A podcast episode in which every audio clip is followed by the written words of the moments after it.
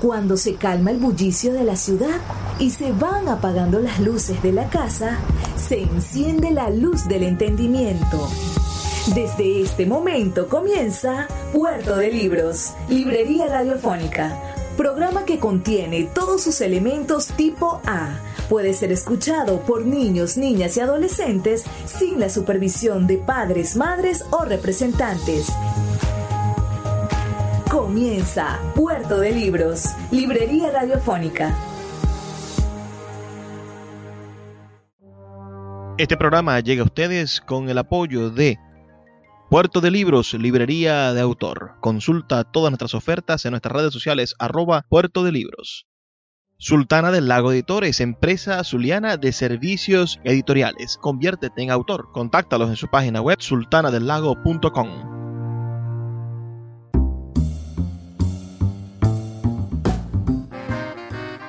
Bienvenidos a Puerto de Libros, Librería Radiofónica. Les habla Luis Peroso Cervantes, quien de lunes a viernes, de 9 a 10 de la noche, trae parte de este espacio a través de la Red Nacional de Emisoras Radio Fe y Alegría.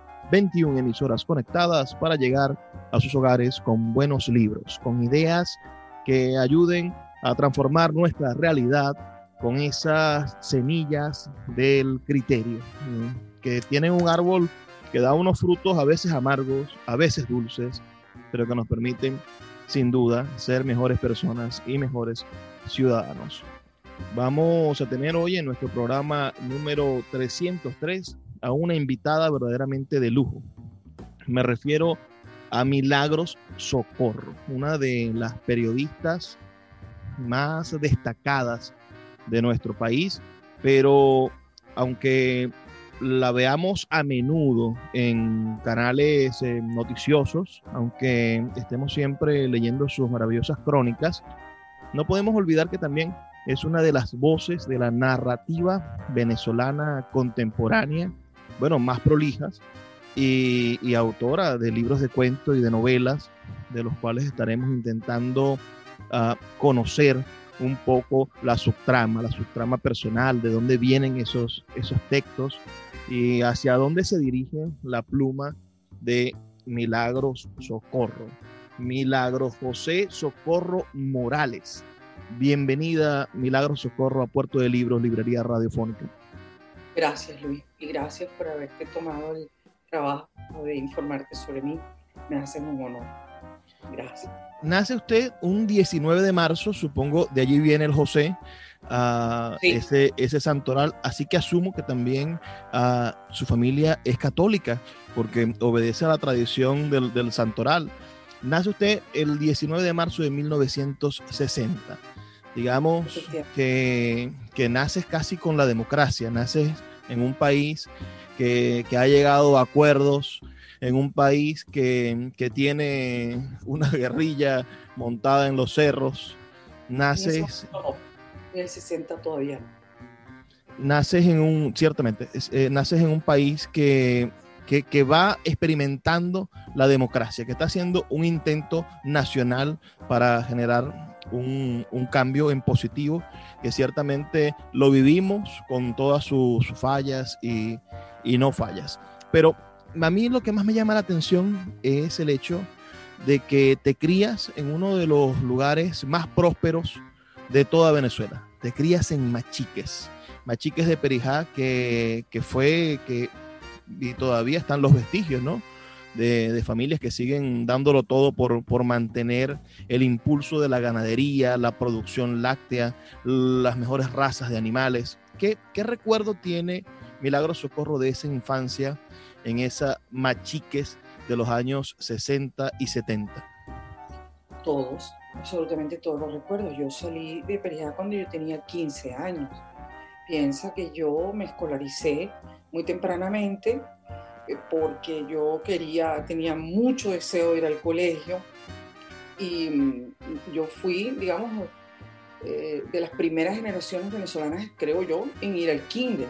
yo hice kinder y preparatoria, pero antes, como tenía tanto deseo de ir al colegio, sobre todo de aprender a leer, yo tenía un inmenso deseo, de una necesidad de aprender a leer, en parte porque veía a mis padres, al yo he sido la mayor de cuatro hermanos, Y yo veía a mis padres leyendo toda la vida. Eh, mi padre, sobre todo periódicos, mucha prensa leía mi padre. Y bueno, mi mamá libros, novelas, qué sé yo. Eh, y entonces, como yo deseaba ya también sumarme a esa comunidad de lectores, ellos, ellos me pusieron en una cosa que se llamaba antes en Venezuela, se, digo, yo digo se llamaba porque no he vuelto a escuchar ese concepto, digamos, em, empresarial y de servicio, que es la escuelita paga. La escuelita paga es una institución privada eh, y enfatizo esto porque no formaba parte, digamos, del entramado institucional, no estaba inscrito en el Ministerio de Educación, sino que eran mujeres eh, por lo general eh, lo que se llamaba antes mujeres, digo antes porque también este concepto eh, varió con el tiempo, que eran mujeres solteras, pues, mujeres que no tenían marido, que no tenían hijos, pero que necesitaban y que necesitaban una manera de mantenerse, pues, y entonces abrían estas escuelas. Bueno, lo hacían en su casa, digamos, la infraestructura era la que tuvieran en su casa, y era, bueno, yo lo recuerdo, en verdad, eh, tenía tres años, lo recuerdo, lo recuerdo bastante, eh, bueno, como un mundo encantado, ¿no? Porque íbamos allí, sobre todo íbamos a jugar, eh, Venezuela es un país muy musical, el Zulia no es la excepción, y, y, entonces era, era, bueno, qué sé yo, cantar, recuerdo que en algún momento las maestras hicieron como una sucesión de mesas, con lo cual eh, acomodaron una, una pasarela y en esa pasarela recuerdo las niñas más grandecitas, pues caminando por allí, cantando. Eh, bueno, ya me embalé con esto, ya lo advertí, Luis. Este, bueno, eso por decirte eso, hasta tercer año de bachillerato que yo estudié en Los Maristas, un extraordinario colegio con el que tengo todavía bueno, por supuesto con una deuda impagable, pero además unos vínculos enormes. No, no, e, eso es un lugar que me habita todo el tiempo, está mucho en mi escritura, está en mis sueños, eh, todo el tiempo, ¿no?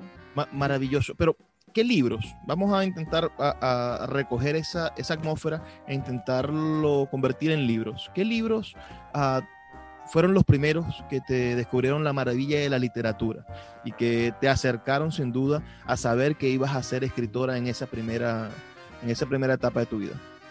Bueno, cuando yo llego a, digamos, a saber que estoy leyendo literatura, ya yo llevaba mucho, mucho tiempo leyendo. Yo pasé de esta escuelita paga, cuando ya finalmente tuve cuatro años, pude ir al kinder y tuve otro golpe de suerte y es que kinder y preparatorio era en un solo, en un solo espacio. Y entonces yo tengo una característica, yo soy zurda y una zurda muy, muy zurda y tengo muchas dificultades porque todas las cosas están hechas para, para diestros. Entonces yo tengo muchas dificultades, por ejemplo, para usar tijeras que no sean de zurdos, no se me da el dibujo pero para nada, yo soy incapaz de recortar, de pegar, todo eso para mí es una inmensa dificultad. Entonces, eh, yo suelo contar, y, que no es mentira, claro, le, he hecho su salsita, su cosa, pero yo suelo contar que cuando yo salí de kinder, yo me recosté en una pared y, y respiré aliviada y dije, bueno, ya, ya pasé lo peor, ya pasé lo peor, porque para mí lo peor es recortar, pegar, hacer dibujos, qué sé yo, líneas sinuosas, eh, espirales, todo eso es, es, una inmensa dificultad. Entonces quizás por eso y por evadirme de aquella eh, exigencia para las cuales no estaba yo dotada, carecía totalmente de habilidades, ha debido ser por eso que entonces me puse a, escuchar la clase en ese momento a los niños de preparatoria, hasta cuenta que tenían siete años, eh, que tenían, no, que tenían cinco años, les enseñaban a leer y así, así aprendí yo con unas clases que no eran para mí. Genial. Y, recuerdo que mis padres estaban un día eh, en, su cama de ellos leyendo, mi padre revista, mi padre su libro, y yo llegué y me trepé en la cama y leí el, el, cabezal de la revista. Para inmensa sorpresa de ellos, porque yo ni siquiera estaba en primer grado, pero era por esto que, que les acabo de explicar. Entonces, bueno, yo empiezo a, leer lo que hubiera, porque en mi pueblo en ese momento no había bibliotecas. Eh, esa es una situación dramática para cualquier niño, para cualquier joven, y que nosotros tenemos que debatir en Venezuela y, y pensárnoslo muy seriamente cómo vamos a hacer cuando venga la transición y cuando nosotros vayamos a la reconstrucción de la, del país y de la nacionalidad, sobre todo porque ahora nosotros tenemos la inmensa eh, herramienta que supone las bibliotecas digitales. Eso nos va a abaratar todo y hacer todo bastante más sencillo, porque es muy importante que haya una biblioteca en cada rincón del país y una biblioteca como postulaban eh, los fundadores de esta institución en Venezuela, la biblioteca escolar. Bueno, eso no existía. De manera que yo, eh, eh, que empecé a leer muy temprano, pero muy temprano, así, cinco o seis años, ¿qué hacía yo? Yo leía lo que fuera, leía periódicos, leía revistas y leía, y bueno, los libros, lo que fuera, y como me devoraba uno tras otro, entonces yo me metía en las casas de la gente. Piensa tú que en, en Pueblo Machiques hubo televisión cuando yo, yo tenía 12 años. Wow. O sea, antes de eso no había manera de llamar a alguien o, y para decir, puedo ir para allá.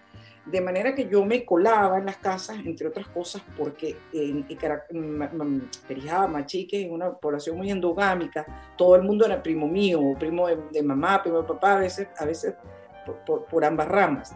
Bueno, yo me colaba y cogía lo que hubiera, y después lo volvía a poner, absolutamente sin ninguna guía, sin ninguna orientación. Y un, de pronto empezaron a llegar eh, libros de, de, hadas, creo que fue una importación enorme que se hizo de España. Eh, y un día, y mi madre al ver aquello, pues se suscribió al al, al, círculo de lectores. ¿Te dice algo? ¿Recuerdas sí, lo que era el círculo de lectores? Una iniciativa española. Excelente, fui, fui vendedor del círculo de lectores cuando estudiaba letras y, y, tuve la oportunidad de endeudarme mucho y de salir en problemas.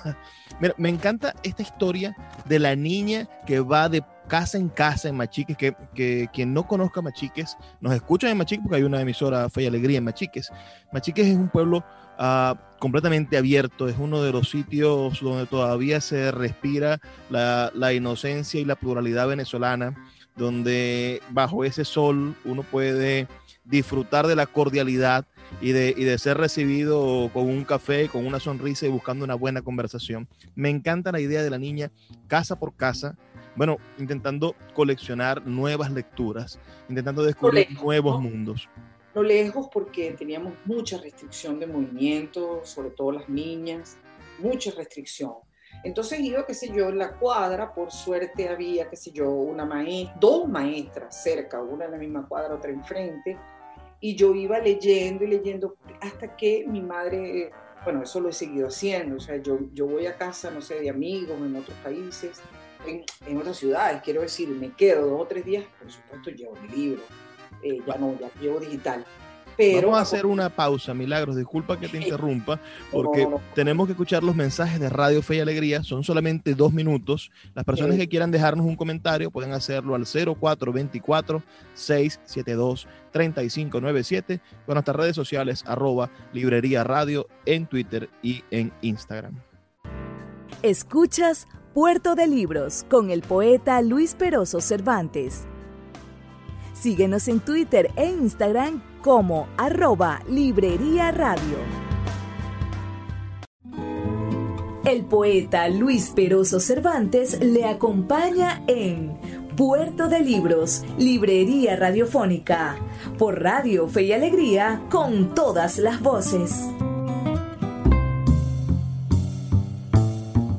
Seguimos en Puerto de Libros, Librería Radiofónica, esta noche con una persona a la que yo he admirado siempre, que he visto con un espíritu combativo, quien desde el inicio de las redes sociales entendió el poder que tenían estas redes sociales para, para hacer periodismo, para transformar, uh, bueno, las ideas de las masas y de las no tan masas, porque a veces lo, lo, los discursos de, del oculto no llegan a, a, las masas que quisiéramos. Más, más influencia puede tener un reggaetonero o, o quizá un una persona que se mueva en otros aspectos que los que puede tener un escritor. Pero Milagro Socorro, que, que sabe de, del periodismo, que fue profesora de profesora universitaria en, en, periodismo en la Universidad del Zulia, si no estoy mal informado, bueno, es además una iniciadora de, muchísimas cosas. A mí me maravilla un, proyecto que, que tú desarrollaste y que significó de alguna manera el intento por modernizar o hacer un periodismo de vanguardia en la ciudad de Maracaibo. Esos tipos de, de, intentos de hacer desde, desde la quimera imposible de las ciudades del interior del país, porque todo lo que hacemos desde Maracaibo, hacemos desde Mérida, hacemos desde Barquisimeto, cuando llega a Caracas, cuando llega el papel literario, cuando llega a diferentes espacios, la gente dice, hey, ¿cómo hicieron esto allá en Maracaibo? Ah, ustedes desarrollaron en el año 1987 la revista Babilonia, de la cual he tenido en la mano algunos ejemplares. Yo digo, esto no se estaba haciendo en Caracas, esto se estaba haciendo en Nueva York, esto se estaba haciendo en otras partes del mundo, pero estaba la modernidad del periodismo en la mano de un zuliano. Háblame de ese proyecto de la revista Babilonia. Ya, ya, era, ya te habías graduado de periodismo y, armaste junto, junto a un staff de escritores de, y de personas, eh, digamos, de la, de la vanguardia cultural de la ciudad, ese, ese proyecto que duró poco más de, de, año y medio, dos años, pero entre, entre el intento, el deseo, el sueño y finalmente los motivos que hacen que desaparezcan, ¿qué, qué fue la revista Babilonia para Milagro Socorro? Mira Luis, nadie me pregunta sobre eso. Eso parece un sueño fantasmal, digamos. Eso fue, sí, una iniciativa de amigos, como siempre son las revistas. Las revistas son hijas de la afinidad, ¿no? Gente que tiene unas afinidades, unos temas en común, unas posiciones políticas, eh, unas aspiraciones y sobre todo que tiene un campo semántico común, vamos a decir, un, habla, un, lenguaje común. Y, y, bueno, y queríamos leer eso, pues. Hay que decir que entonces el país permitía que una gente sin capital, sin, imagínate, con lo único que teníamos era audacia y, deseos como de hacer algo diferente, pues, no sé, algo que quisiéramos leer. Eh, el país lo permitía, había apoyos, había, por supuesto, no, nosotros no teníamos salarios, mucho menos. Esa revista la, la diseñó eh, Juan Bravo Sananes que eh, arquitecto, siempre ha trabajado como diseñador gráfico. Ahí escribía Margarita Rivas, mi hermano Marco, Jacqueline Goldberg y bueno, y muchos amigos que se acercaban cada vez. Decidimos hacer un número, hacer los monográficos. Este, tú sabes que la idea de que fuera monográfica no fue mía, fue de José Antonio Castro. Ah, el maestro. Sí, fue José Antonio Castro, que era un buen amigo mío, y un día conversando sobre este proyecto, él dijo, mira, estas revistas que de pronto no sabemos cuándo pueden salir, porque tenemos que reunir pues los churupitos para pagar la impresión, no, no, podemos entonces prever el metabolismo que va a tener la periodicidad, lo mejor es que sea monográfico, de manera que no dependa de la, de la actualidad. Y mira, nos lo pensamos bien, lo planteé pues, con estos compañeros y lo hicimos. Era en blanco y negro porque no teníamos para, para poder, no queríamos, pues queríamos hacer una cosa además que tuviera como un poco de nostalgia. Nosotros nos caracterizábamos por un Zulia, un, un, un Zulia nostalgiado, pues nos la pasábamos caminando por, por el centro de Maracaibo para ver cosas, gárgolas, fachadas, eh, nos íbamos, entrábamos en tiendas, en las tienditas, en, no sé, zapateros remendones, abastos, qué sé yo, para, para ver el interior de estas casas, para percibir el cambio entre la intemperie y, y, bueno, y el, interior de las casas, que solamente con transponer la puerta ya sentía perfectamente cuatro grados menos o, o quizá más diferencia. En fin, teníamos como una idea del Zulia eh, sí, yo diría llena de nostalgia, buscábamos un Zulia idealizado y, esa revista es, hija de, eso y por supuesto nosotros nos sometíamos pues a jornadas de estudio tremendas, eh, porque eso que yo te dije, que yo empecé a los tres años en una escuelita paga y yo nunca he parado de estudiar, nunca, o sea, yo creo que el tiempo que yo más, más tiempo que he estado sin estudiar debe haber sido tres meses. En este momento estoy tomando dos diplomados y además yo enseño. Eh, el aula para mí pues es, es, un espacio eh, de, libertad, un espacio de reto, un espacio de calma para mí, de contención. Bueno, y entonces nosotros estudiábamos, veíamos todo el cine posible, todo el cine posible. Yo cada vez que el, el Museo de Arte Contemporáneo de Caracas abría una exposición importante, viajaba a Caracas a verla eh, también iba a los festivales de teatro, o sea, siempre pues con, con, el deber de formarme, porque además muy rápidamente también me hice profesora y tú sabes que un profesor, digamos, no, no es alguien que sabe más que los demás, es alguien que estudia más que los demás porque tiene que, es una responsabilidad enorme. En, pues. en la librería Puerto de Libros hay dos ejemplares de un libro amarillo con fotografía en blanco y negro publicado en 1991, titulado Una atmósfera de viaje. Venía siendo la, periodista, digamos, promesa de la nueva generación en los años 80.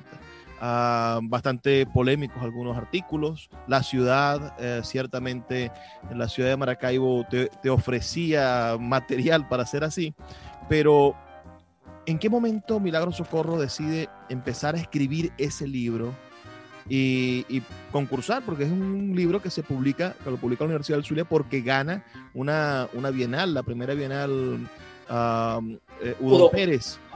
Entonces, ¿dónde, dónde, ¿dónde está el génesis de la Milagro Socorro, escritora, narradora, y este libro cómo nace? Bueno, son dos preguntas, Luis. Uno es, ¿cuál es el origen de mi vocación? Como me imagino que todo el mundo, eh, la, vocación nace leyendo. Te contaba que eh, mi madre eh, pues se suscribió al, Círculo de Lectores y un día ella misma lo encargó porque yo no tenía idea.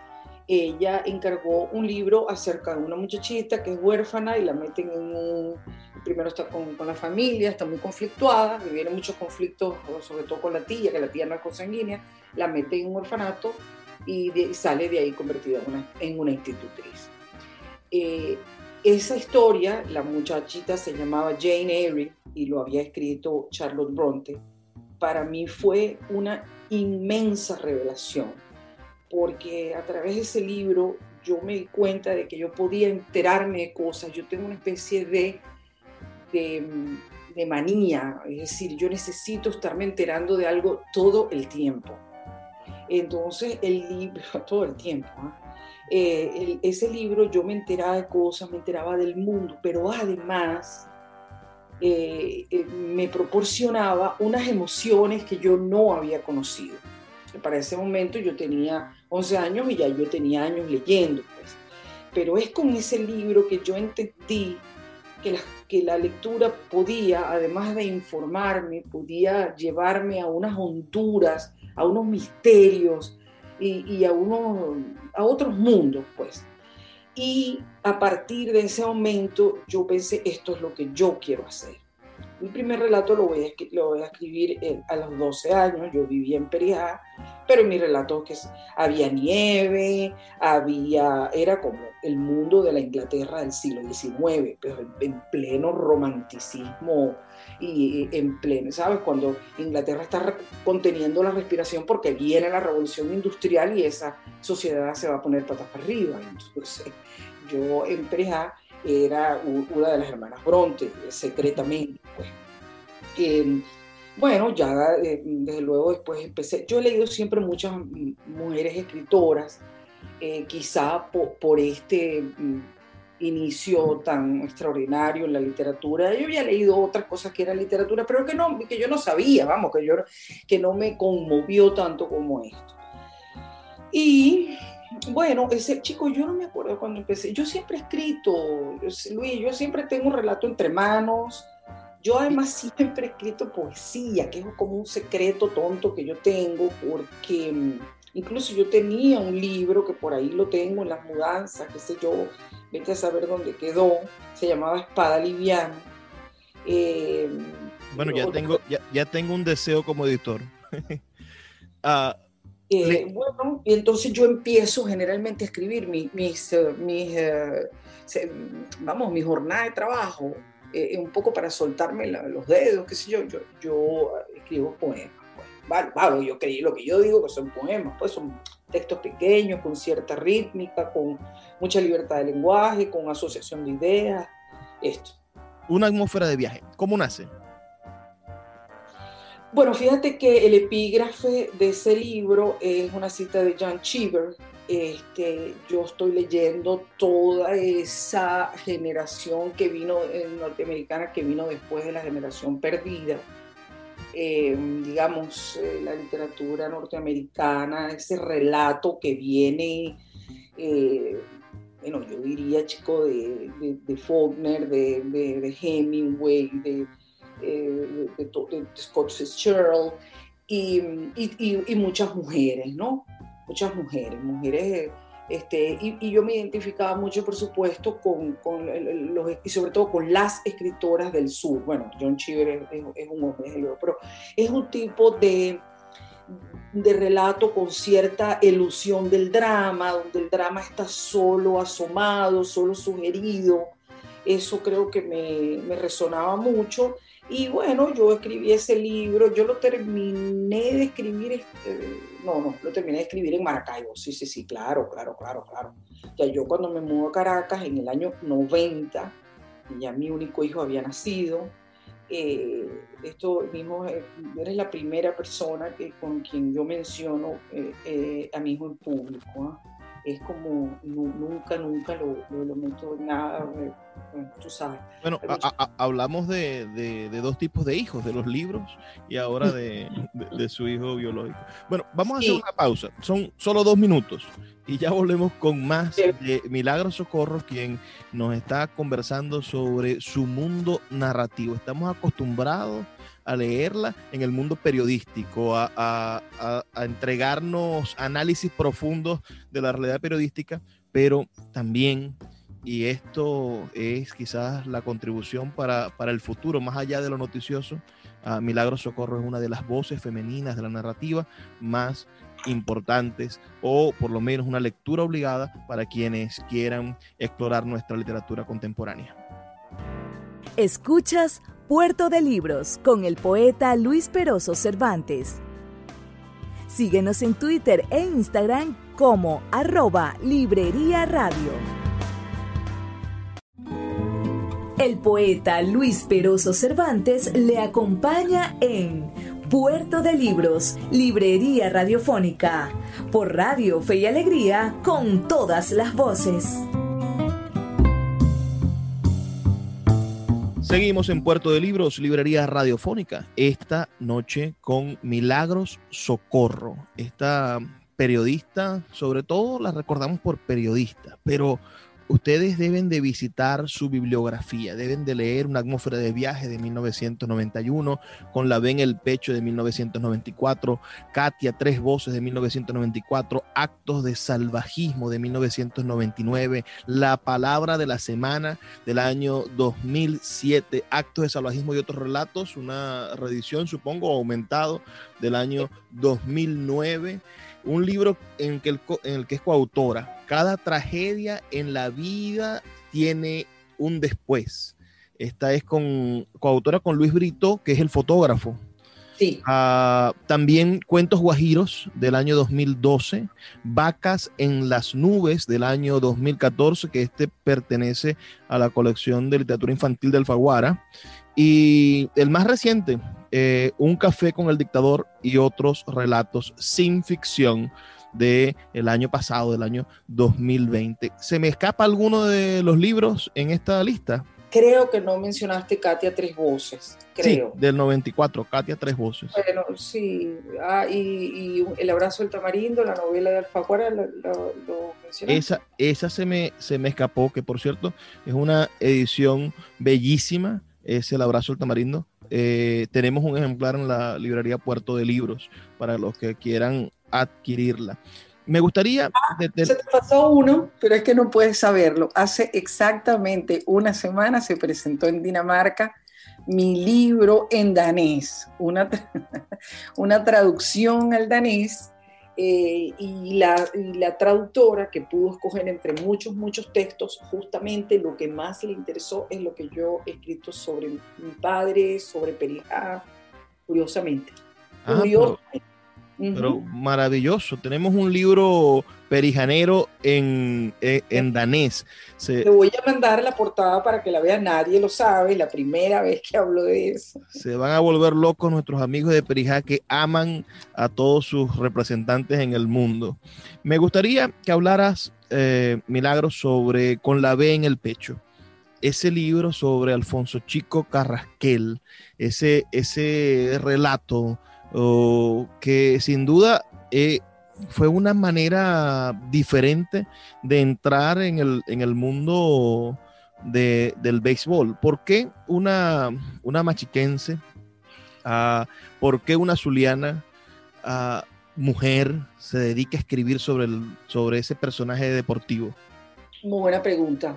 Es un libro por encargo un libro por encargo. En ese momento el presidente de Fundarte era Tulio Hernández. Y Tulio quiso hacer una colección de memoria de, digamos, personajes populares venezolanos. Y el primero, eh, la, persona que se encargaba de la editorial era mi amiga también, Blanca Streponi. Blanca me llamó a mí, Blanca es argentina. Entonces, y yo no tengo idea del béisbol, porque no, yo no, nunca he tenido sensibilidad para el béisbol. Mi padre era un gran aficionado y yo estoy rodeada de aficionados. Mi único hijo después iba, a ser eh, de los criollitos, o sea, jugador, pues, eh, en los fines de semana, qué sé yo. Eh, y entonces estamos reunidas las dos y no teníamos ni idea de quién podía ser el pelotero. Yo llego a la casa, le digo a mi esposo esto que ha pasado, él me dice, no, chica, el hombre es, Carrasquelito. Yo no tengo idea, hablo con mi queridísimo amigo Humberto bueno, Humberto, el gran periodista de béisbol de Venezuela, eh, que era mi compañero de trabajo en el Nacional, y Humberto me da, eh, me ayuda y me empieza a asesorar y cuando yo me reúno en Miami, porque Carrasquel en ese momento trabajaba como, como comentarista del Chicago White Sox en Chicago, y pero ellos bajaban a hacer los entrenamientos a Florida. Entonces, bueno, nos citamos y él, bueno, nos encontramos allí en marzo de 1994, 93. Sí, en marzo de 1993. Y ya yo en ese momento era una experta. Pero ah, una experta que él se quedaba asombrado de la cantidad de detalles que yo tenía. Yo me presenté en Miami, donde íbamos a hacer la, la, la, serie de entrevistas. Yo había escrito un, un cuaderno entero en las páginas de, de ambos lados entero con las notas, eh, esto pasó antes que qué, o sea, yo estaba súper preparada. Y bueno, y después tomé la decisión de hacerlo en primera persona, que fuera él el que hablara. Eh, el, escritor puertorriqueño Edgardo Rodríguez Juliá me dijo que yo me había equivocado, que yo no debía, no debía haberle dejado la voz a, a, a Carrasquel, eh, porque dice, porque yo hubiera querido ver tu mirada, me yo hubiera querido que tú me describieras los zapatos. Claro, eh, claro. Eh, eh, yo, hubiera, bueno, en fin. Bueno, pero no, puedes hacer una, una siguiente versión en los próximos años. Mira, me, me detengo en Katia Tres Voces porque entiendo en el dato biográfico que tengo que no tiene marca editorial. Quiere decir que fue una autoedición en el... No, no, ese es de esa misma colección de Fundarte. Ah, ok. ¿Y, ¿Y por qué una zuliana escribe sobre Katia? Otra vez, otra vez, eran cosas de ellos, eran cosas de Fundarte, y ellos me, me, otra vez me encargaron a mí ese libro, que yo no tenía idea tampoco, eh, pero bueno, yo estoy acostumbrada, el periodismo así, cada vez es una historia nueva de la que tú no tienes idea. Y entonces, bueno, me hago una experta, estudio, estudio, averiguo, hablo y ese libro es muy bello. Ese libro, lo puedo decir, me va a pasar tanto tiempo, ya es como si fuera de mi nieta. Eh, pero, bueno, porque sí, es un libro muy hermoso. Yo, yo ahí descubrí que hablar de lugares es exactamente igual que hablar de la propia alma. Y yo aprendí eso eh, ahí y después lo enseño en las aulas enseño lo, importante que es 1999, Milagros, es un año importante para ti. Ganas el Premio Nacional de Periodismo, el Premio Regional de Periodismo también. Ah, ¿Qué pasó ese año? ¿Y, cómo cambió eso tu, forma de ser o tu, o, tu, eh, o tu forma de ser periodista? No, no cambió para nada. En Venezuela esas cosas no cambian. Eso es en los países grandes, donde un premio entonces te pagan más o te contratan para dar conferencias en universidades y tú, no, no, no, nada, no cambió para nada. Eh, yo gané ese año, o sea, ese año se daban eh, premios como por categorías y uno que era el premio nacional de ese año. Y yo en esa oportunidad gané en una categoría y además, y además gané el premio nacional de ese año. Ese fue el último premio nacional de periodismo profesional, el último. De hecho, me lo entregó Chávez. Chávez Supongo porque ya Chávez era, era presidente. ¿Por qué artículo o por qué investigación ganas ese premio? No, no, porque ese era el de ese año, era por todo el trabajo. Pero yo ese año lo había ganado también por la, por la revista Bigot, por el trabajo que yo hacía en la revista Bigot. O sea, ese año fue muy impresionante eh, digamos, no, ni siquiera me acordaba, de verdad, pero bueno, me lo has recordado tú. Eh, a nosotros la, la, realidad no nos da tregua, Luis, nosotros, qué sé yo, y francamente, bueno, sí, debería darme un poquito más importancia, darle yo, pero la verdad es que, no sé, yo le doy importancia es a la nota o al libro o al relato que yo esté escribiendo ahora, eso es a lo único que yo le doy importancia. Después que yo lo entrego a la imprenta, ya a mí eso no me importa para nada, no me importa lo que digan, no me importa nada.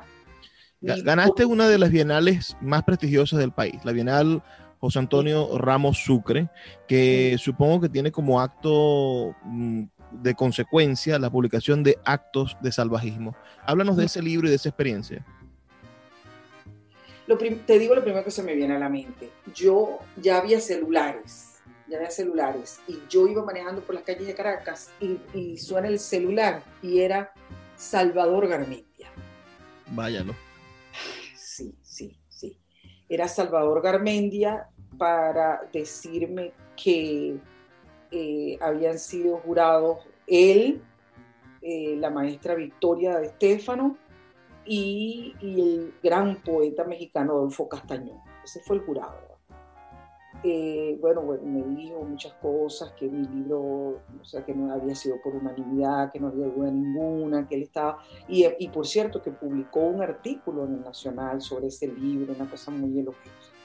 Bueno, mira, ese libro, bueno, como todo en Venezuela, Luis, como todo en Venezuela, eso, eso no cambia para nada, el país no, en fin, no me voy a poner a un país tan, tan arañado, tan dolorido, un país que está en un duelo tan brutal, no me voy a poner tampoco a hacer un, retrato desfavorecedor de, mi país, pero eh, digamos, eh, tampoco vamos a, idealizar, ¿no? Eh, los escritores no son importantes para Venezuela, no lo son, y esa es la realidad. Sí, yo, yo, yo entiendo que eso es precisamente lo que debemos intentar dar, dar el cambio. En el momento en el que empecemos a valorar a nuestros autores, a nuestros pensadores, en el momento en el que empecemos a escuchar a nuestros artistas y creadores, bueno, quizá en ese momento empecemos a, dar reversa del, problema que tenemos. Ah, ¿En qué momento rompes o, o empiezas a hacer un periodismo activo para desenmascarar la, manera en la que el país está siendo conducido estos últimos 20 años. ¿No tuviste en algún momento que tú puedas decir, este es el punto en el que yo quebré con Chávez? Este es el punto en el que... No, desde el primer día, absolutamente desde el primer día. Yo fui de los pocos, pues, desde el primer día yo no, Luis, yo no soy nunca gente de, de fanatismo ni, ni, de nada de eso, porque yo no, yo no tengo militancia, yo no estoy en grupos de nada. Yo prácticamente he estado siempre así como estoy ahora, metida en un cuarto, escribo y leo. O sea, yo, yo no soy gente de, ¿sabes?, de, militancias, nunca he militado, tampoco soy gente de, de, de grupos, de cosas. A mí sí me gusta la parranda porque me gusta mucho la música popular, me gusta cantar, me gusta bailar me gusta ver a mis amigos alegres y eso, pero tampoco, o sea, la parranda no, no ocupa mucho espacio tampoco en mi vida. Entonces he sido una gente como muy solitaria, ¿ves? Entonces, bueno, yo en mi vida yo vi a, Hugo Chávez una sola vez, que fue cuando me, entregó el, Premio Nacional de Periodismo, porque como te decía, ese fue el último premio eh, profesional. Ese premio lo, lo dio un jurado de, periodistas, no, no de, ¿sabes? De, propagandistas ni nada. Ya después ya no hubo más Premio Nacional de Periodismo, ya todo fue para la propaganda de Chávez y del régimen. Pues entonces no, no, no, no, no, nunca, nunca en la vida, nunca. Bueno, a, conciencia de saber que nunca caíste en esas yo, no lo, yo no lo llamaría caer. Yo creo que hubo gente que, bueno, que sí, que le parecía interesante. Mira, yo no sé qué hubiera pasado si yo lo hubiera conocido, no lo sé. Yo sé que la gente que lo conocía, pues muchos caían como en una especie de encantamiento. Como te digo, no soy gente de encantamiento, es muy raro que me ocurra. Yo, por ejemplo, yo nunca era de esas jovencitas o muchachas que que tenían una, estrella de cine, una adoración, un, cantante. No, nunca, nunca he sido, nunca he sido eso. O sea, yo no, los fanatismos míos son, qué sé yo, cuando yo era una joven periodista, que te digo, tenía, yo empecé a ejercer el periodismo cuando yo tenía 19 años, ah, y no he parado, nunca he parado. Entonces, ¿qué hacía yo? Yo, ¿sabes lo que yo hacía? Yo copiaba páginas enteras de, de Vargas Llosa para aprender la puntuación pero páginas enteras para la puntuación y para los diálogos directos. Qué maravilloso ejercicio. Vamos a hacer una pausa. Recuerden sus comentarios al 0424-672-3597 y ya volvemos con el último segmento de Puerto de Libros, Librería Radiofónica. Síguenos en arroba Librería Radio. El poeta Luis Peroso Cervantes le acompaña en Puerto de Libros, Librería Radiofónica, por Radio Fe y Alegría, con todas las voces. Llegamos a nuestro último segmento. Esta noche, una noche de lujo, de verdad, estoy honrado a que Milagro Socorro me haya permitido entrevistarla cuando ella es la autora de las entrevistas más agudas que yo he leído. Recientemente eh, le hiciste una entrevista a Marlene Nava y desnudaste un poco el, problema de, la, lo que ella ve, ¿no?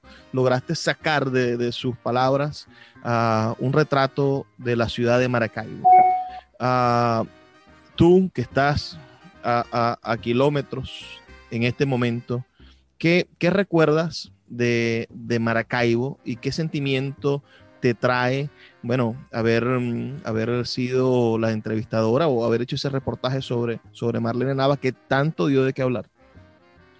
A ver, es que parte, parte de una falsa premisa. Yo no estoy lejos. Yo nunca estoy lejos del Zulia. Nunca.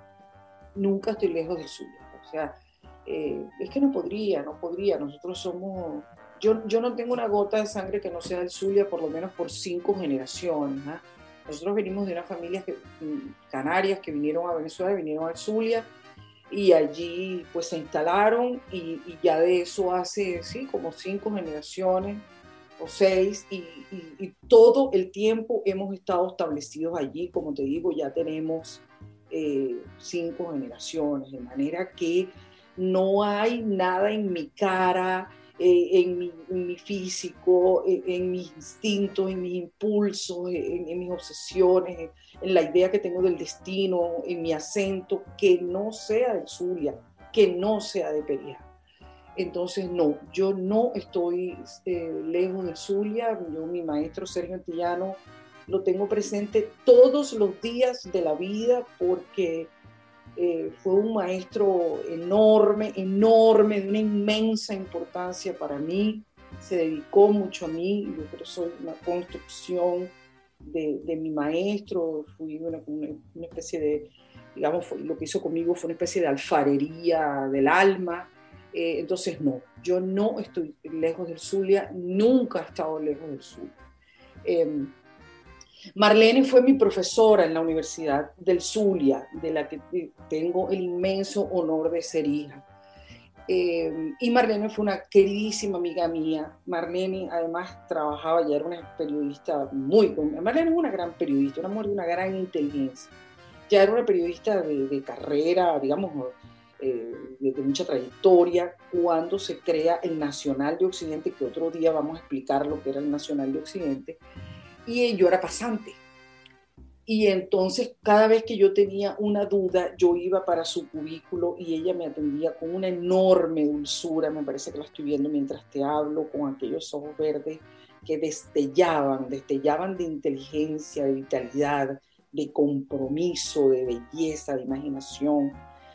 Bueno, y entonces cuando hacemos esa entrevista, imagínate, no es la primera vez que yo la entrevisto, por lo demás, es una entrevista, eh, pues nos entendemos muy bien, sabemos lo que es el periodismo, sabemos el periodismo para qué sirve, sabemos cuál es nuestro deber, de manera que esa entrevista fue un, un abrazo más de los muchos que nos hemos dado. Entiendo. Mm. Ah, yo, yo siento que el periodismo y la narrativa para Milagro Socorro son en algún momento hermanos y que haces periodismo con un sentido de conseguir lo mismo que intenta hacer el narrador, que es crear situaciones o, imaginar situaciones que van a pervivir más allá del momento. El narrador intenta, por ejemplo, no hablar de la actualidad porque sabe que la novela dura más que, lo que puede durar el, periódico de cada día. Eh, algunas, novelas duran más, algunas. ¿Cómo elige... ¿Cómo elige Milagro Socorro estos temas? Eh, eh, siento que, tienes una conexión especial con ellos, los vas construyendo mentalmente antes de hacer la entrevista. Ah, ¿Cómo elige Milagro Socorro sus temas periodísticos y sus temas narrativos? Bueno, te voy, a dar una fórmula que eh, es muy socorrida, pero no menos real. Yo no escojo los temas, los temas me, me escogen. Es decir, yo escribo una cosa cuando ya pienso en ella por tercera vez y yo pienso mucho porque yo camino todos los días. Entonces yo en las mañanas salgo a caminar, generalmente tengo perro, entonces yo salgo a dar mis caminatas con, con mi perrito, con mis perros, y, y, ese es mi, tiempo de pensar, mi tiempo de escribir. Y cuando ya me veo que llevo rato, digamos, contestando, yo sobre todo lo que yo hago es contestar los discursos, las narrativas que se van haciendo oficiales o sea, justamente las falsas premisas, pues. Generalmente eso es lo que yo hago. Enfrentar las falsas premisas, tratar de, demostrar, de desmontarlas, y eso se hace con información. Con información y con una escritura inteligible. Alguien, alguien me dijo, Milagro, recientemente, ah, cuando les, me hablaba de mi emoción de, de que te iba a entrevistar, le, alguien me dijo, bueno, ella tuvo que irse porque escribió un artículo, tuvo que buscar el exilio, el autoexilio, escribió un artículo sobre la homosexualidad en, las, e, en, los altos cargos de, la, de, los militares. Y otra persona ah, me recordó que habías escrito, o que la revista Babilonia tuvo también en algún momento ah, el interés de hablar sobre la homosexualidad en cargos políticos, gentes de la sociedad de, Maracaibo, ah, y que fue una revista muy, muy, comentada. Ah, yo quisiera preguntarte precisamente por los derechos humanos. Tú, sin duda, lo, lo hemos visto en tus, en tus escritos, tú eres una defensora de los derechos humanos. Ah, y recientemente acabamos de, ver, bueno, cada 28 de junio, el Día del Orgullo, hay manifestaciones sobre, sobre el tema homosexual y sexo diverso mm, disímiles, ¿no? Pero se, ve siempre el odio de la persona que está en contra. ¿Cómo, ¿Cómo, ves, tú que lo has estudiado en estos dos casos, cómo ves este, este tema en la ciudad, en, en, en Venezuela? ¿Crees que, llegará el momento en el que, en el que se imponga la justicia universal y, y estos derechos humanos se hagan, se hagan públicos o, o no será durante el chavismo, será posteriormente? Bueno, a ver, primero yo no recuerdo haber escrito sobre eh, oficiales homosexuales y además que francamente no me resulta interesante, pues yo no, a mí no me, no me resulta interesante. Yo por supuesto leo homosexuales, eh, escritores que son homosexuales, pero el, el, digamos el tema no, no me resulta no me, no me, resulta interesante, no le veo la relevancia, pues yo, yo no veo por qué eso sería interesante. Entonces yo, no sé, no recuerdo, O, o, a lo mejor escribí sobre un caso porque había un oficial homosexual. Eh, desde luego que estoy totalmente de acuerdo en que los homosexuales estén en, en las Fuerzas Armadas y, eh, digamos, y que estén, eh, que no estén en el closet, pues. Es, a ver, el chavismo es violador de derechos humanos eh, el, chavismo entró violando derechos humanos. El, golpe de Chávez del 92 fue espantosamente violador de derechos humanos. El Caracazo, eh, con el que cada vez vemos mayor relación eh, con, digamos, con un protochavismo, con un chavismo avant la un chavismo ante el chavismo, pero ya vamos viendo cada vez más gente que luego sería chavista y que estaban en esto del Caracazo, pues también porque se suele hablar de la violación de derechos humanos de las Fuerzas Armadas. En fin, a ver, quien viola los derechos humanos es el poder, por supuesto. Eso es así. Pero también, también hubo mucho crimen del lado de los saqueadores y de otro lado, digamos, ¿no? Entonces, no, con el chavismo no se van a acabar las violaciones de derechos humanos, claro que no. Eh, pero no olvidar que esos crímenes no prescriben, de manera que por lo menos, por decirlo poco, la sociedad en algún momento se va a ver de frente, porque va a haber una comisión de la verdad, el país va a saber exactamente qué fue lo que pasó, el país va a saber hasta dónde llegó la sevicia, la crueldad, el país va a saber quiénes estuvieron en eso, desde cuándo, eso se va a saber. entonces, lo mínimo es que nosotros vamos a, a, tener ante nuestras caras de qué dimensión ha sido la violación de derechos humanos en Venezuela. Y yo, si yo pienso que los homosexuales de Venezuela van a tener mejores tiempos, pienso que sí. Estoy segura de que sí. Tenemos eh, ya gente, activistas muy serios, muy serios que están eh, en, esa senda. Por supuesto, en este momento todo el mundo está en Venezuela eh, en la supervivencia, pues. Ciertamente. Pero la verdad es que sí, sí soy, sí soy muy muy optimista, eh, digamos, con lo que el futuro puede traer por, por la cantidad de gente que se está formando y que ya es activista. Estoy totalmente de acuerdo con el matrimonio paritario, creo que es una deuda enorme que nosotros tenemos. Eh, también creo en los derechos de los transexuales, eh, pienso que tienen que tener un lugar en la sociedad. Eh, entonces sí, sí, sí, creo que nosotros tenemos un enorme atraso, pero bueno, el, nosotros hemos hecho un retroceso brutal en materia de, derechos humanos y, de, derechos civiles. Espero entonces que cuando nosotros retomemos la senda de la democracia y de la institucionalidad, las prioridades de los derechos sexuales estén, digamos, que los derechos sexuales estén entre nuestras prioridades. Claro que sí. Sin Cierro cierro con una idea, Milagros, que, era de Atahualpa Yupanqui.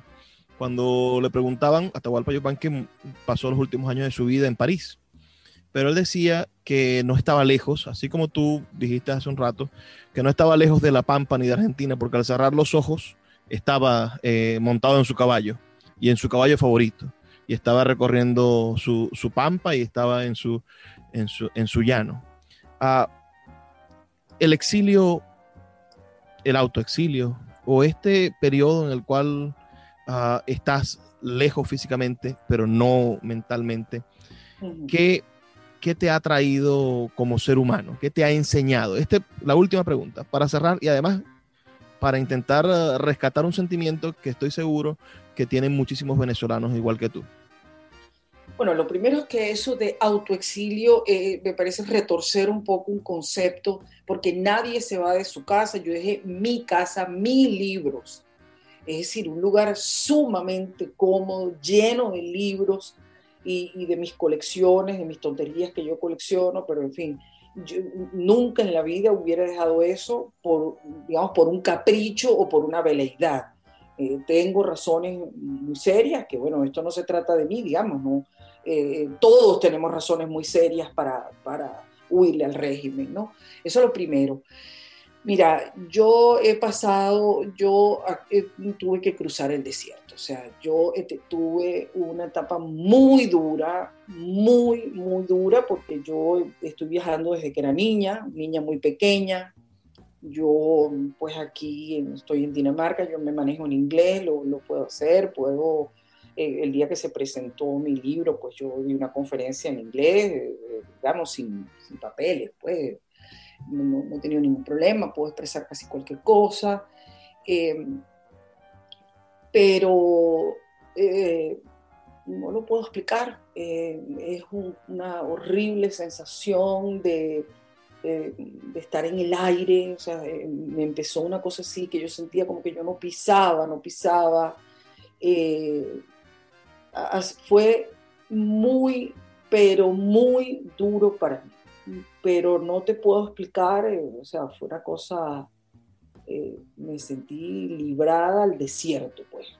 ¿Y aprendiste algo de esto o, todavía no ha terminado la enseñanza, imagino? Bueno, yo quisiera aprender que, que lo que esto me, me enseñe sea a ver el desierto de los otros.